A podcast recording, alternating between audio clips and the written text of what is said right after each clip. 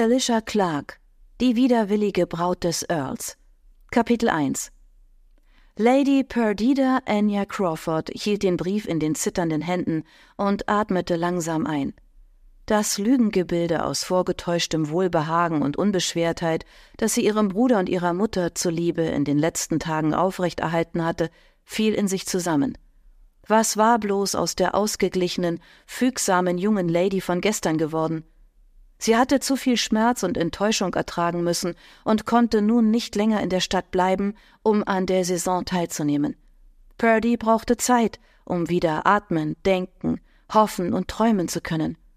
Sie las noch einmal den Brief, den sie einem Lakaien übergeben würde, damit er ihn zu ihrem Bruder brachte, dem Duke of Hertford, einem respekteinflößenden und kompromisslosen Mann.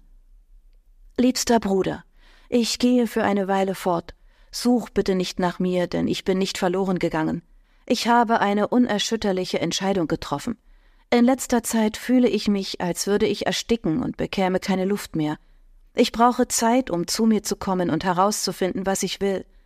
Ich vermute, dass du die Finger im Spiel hattest, als Lady Theo mich von dem Ort fortschickte, der wie ein zweites Zuhause für mich war. Mein Herz ist zerrissen, und durch das Gespräch mit Theo begreife ich, wie wichtig es ist, mich selbst, meine Hoffnungen und Träume in Bezug auf mein Leben zu verstehen, damit ich keinen Fehler begehe, von dem ich mich nicht mehr erholen kann denn ich möchte nicht in einem Leben voller Reue gefangen sein. Diese Entscheidung ist mir nicht leicht gefallen. Ich habe meinen Schmuck verkauft und eine stattliche Summe dafür bekommen.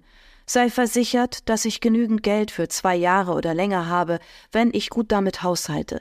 Das bedeutet aber nicht, dass ich so lange fort sein werde. Miss Felicity und Hetty sind bei mir, deshalb bin ich nicht allein.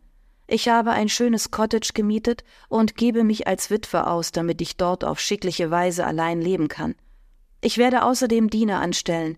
Dass ich London verlassen habe, sollte zu keinem Skandal führen, denn ich habe niemandem von meinem Plan unterrichtet, selbst meine besten Freundinnen hier in der Stadt nicht.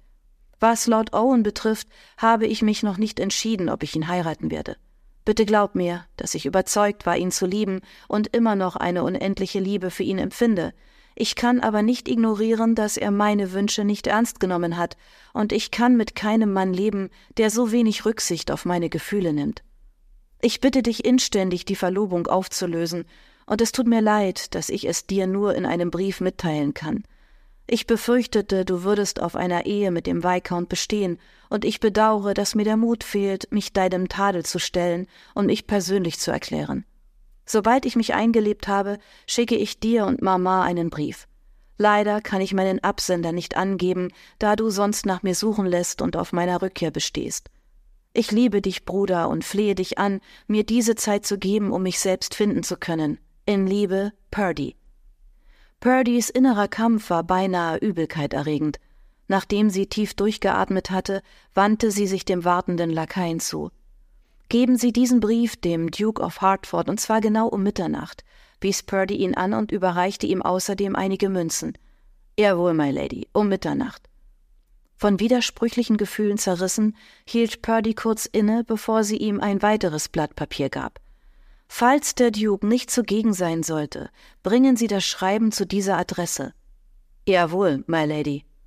Anschließend verließ Purdy Lady Wycliffes Ball, um die nicht gekennzeichnete Kutsche aufzusuchen, die ein paar Häuser weiter auf sie wartete. Ein Kopf wurde aus dem Fenster der Kutsche gesteckt. Purdy erkannte, dass Miss Felicity sie erwartete, und ihre Angst ebbte ein wenig ab. Sogar Hetty, Purdys Zofe, hatte bereits auf dem Kutschbock Platz genommen. Tränen liefen über Purdys Wangen, und sie wischte sie fort. Sie erinnerte sich undeutlich an das eine Mal, als sie vom Apfelbaum gefallen war. Ihr Vater hatte ihr beim Aufstehen geholfen, die aufgeschürften Knie geküsst und liebevoll gesagt, Sei tapfer, meine liebe Perdita, sei stets tapfer. Diese Worte flüsterte sie vor sich hin, während sie auf das zusteuerte, was möglicherweise der größte Fehler oder die beste Entscheidung ihres Lebens werden könnte.